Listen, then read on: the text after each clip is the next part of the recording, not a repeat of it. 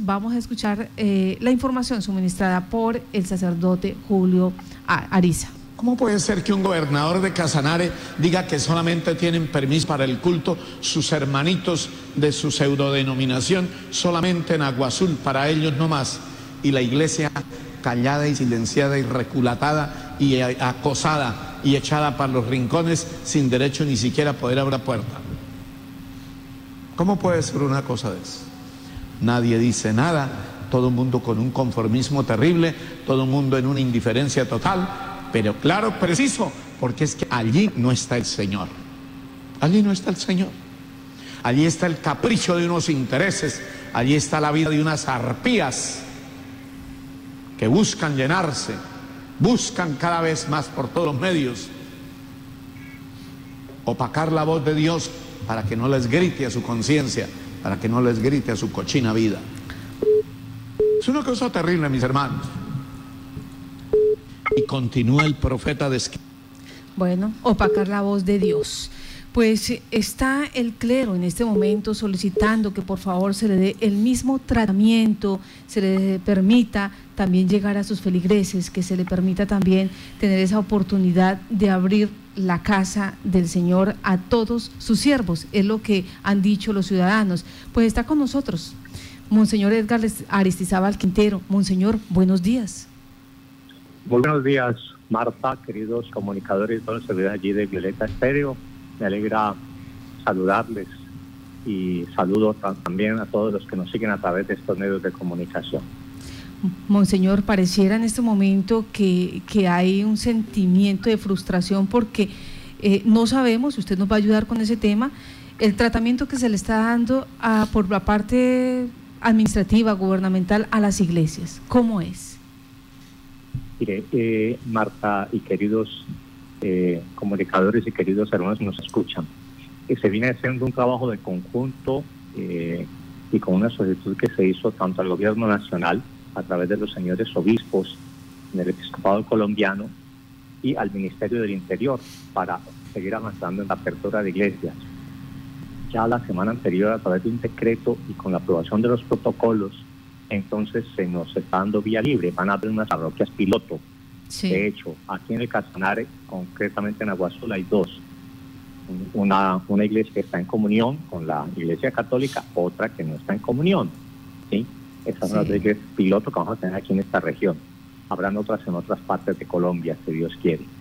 Ya, se aprobaron protocolos, estamos esperando que el gobierno nos entregue el documento firmado para comenzar las, las celebraciones y toda esta experiencia de apertura. Sí, la iglesia está trabajando, la iglesia sigue en esta... Sé que hay muchos fieles que están todavía inquietos, que por qué no abren, que qué está pasando, que si le han dado privilegio a unos a otros pues con respecto a lo que dijo el padre Julio, pues pregúntenle a él, yo la verdad no sé qué dijo eso, porque de parte mía, pues yo no le dije que lo dijera, pues yo no, no, no he hablado con él sobre eso. Si él lo hizo a modo personal, si él está orando o diciendo las cosas contra el gobernante, pues él tendrá que dar razón de eso, porque lo está haciendo es él. No lo hace en nombre ni del episcopado, ni mío como obispo. Él como sacerdote así a sus fieles, o, dice a la, a la comunidad, me da lástima, me da lástima esta posición, como me da lástima la posición de muchos católicos que han creído que entonces que hay privilegios para unos para, para otros. No, yo creo que hay un trabajo que se está haciendo y hay que respetar el tiempo de Dios, es el tiempo de Dios y estamos en él. Y la iglesia sí está trabajando y ella sí está comprometida en eso. Entonces esperemos a ver. Ya, o sea, el sacerdote Julio Ariza del municipio de Pore no está hablando a nombre del episcopado ni del obispo. En ese orden, no, no, los sacerdotes... está haciendo a modo personal. Eh, exacto. O sea, ellos tienen autonomía para predicar, digámoslo así. Pues es decir, todo sacerdote está autorizado eh, por el obispo para predicar, está autorizado para confesar, está autorizado para celebrar. Pero si ya él da una opinión, dice algo, pues claro, es que el sacerdote, la gente dice, es que el obispo de Yopal le dijo, o es que la iglesia está diciendo, pues es decir, iglesia somos todos como bautizados. Marta, si usted como bautizada dice una cosa y es iglesia, entonces, pero pues yo no, yo no, lo, no puedo condenar a toda iglesia. Si usted se equivoca y tiene un error, entonces condena a su papá, a su mamá. No, cada uno da cuenta de sus, de sus cosas, de sus hechos. Entonces, bueno, él responderá ante quien viene a responder por esas opiniones, pero me pareció, pues no, no las comparto simplemente. Y pregúntenle a él dará razón, me imagino, sobre eso.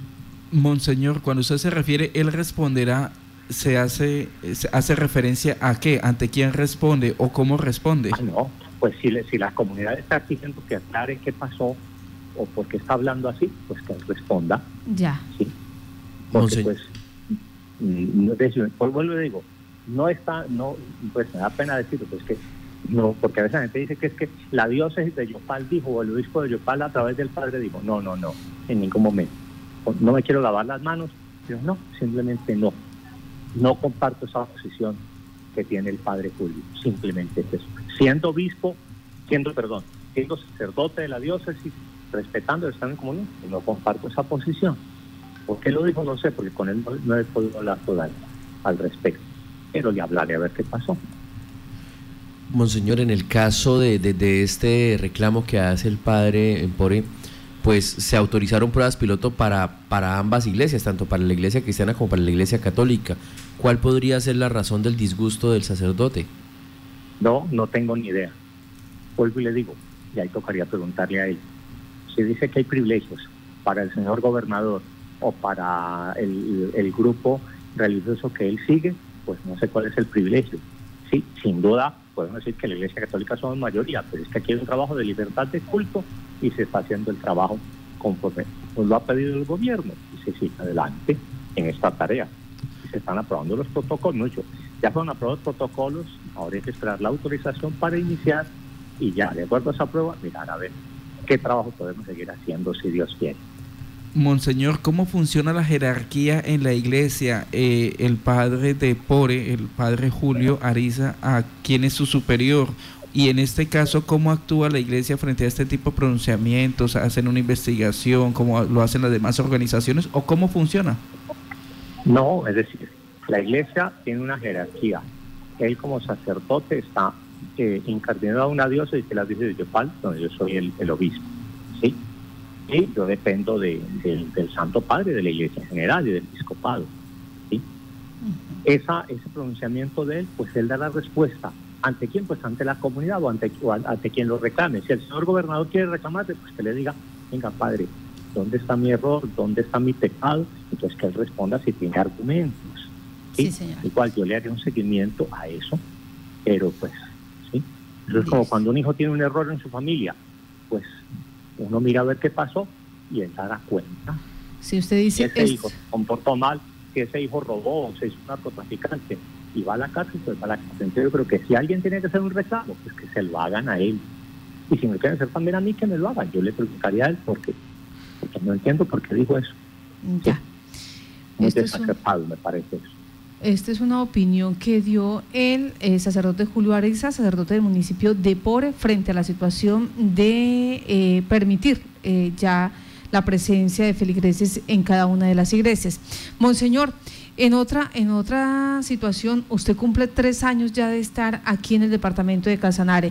Con todas estas cositas que usted dice, por ejemplo, esto fue un error, y con otras cosas que haya pasado, ¿cómo, cómo, se siente? cómo le ha ido?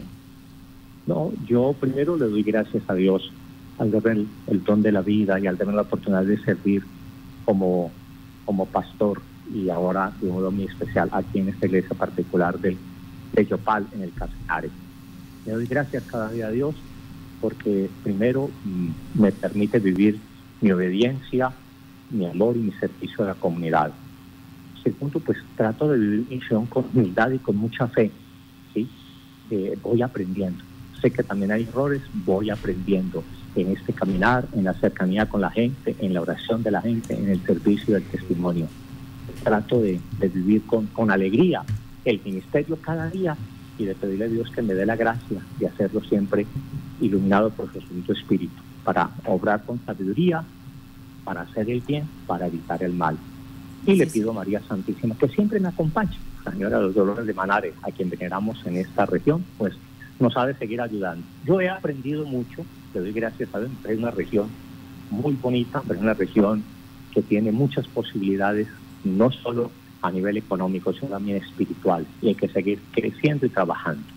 Pues este tiempo de la pandemia se ha enseñado, yo tengo que este tiempo no es una maldición, es un tiempo de gracia que nos ha enseñado a crecer individualmente, a crecer interiormente, a fortalecernos en el amor de Dios, en la fe en Dios y a poder servir a los hermanos también. Entonces le doy gracias a Dios por ello. Pues Monseñor Edgar Aristizábal, muchas gracias por estar en Contacto Noticias y, e informar lo que está sucediendo al interior de la iglesia. Que tenga buen día. Con mucho gusto, Marta, y a ustedes, queridos amigos de Vileta Estéreo, muchas gracias por su cercanía, por su servicio, y les pido que sigan orando también por mí para que Dios me ayude. Pido disculpas si la opinión del padre Julio ofendió a mucha gente, como también puede ser que haya hablado mal de la iglesia, porque dicen que la iglesia no ha hecho nada. Pero bueno, que Dios nos ayude a seguir adelante en esta misión y lo haremos siempre, con fe, con alegría y con compromiso. Gracias, Marta. Gracias, queridos amigos de Violeta y a todos que nos escuchan. Que Dios les bendiga y les guarde en el nombre del Padre y del Hijo y del Espíritu Santo. Amén. Feliz día.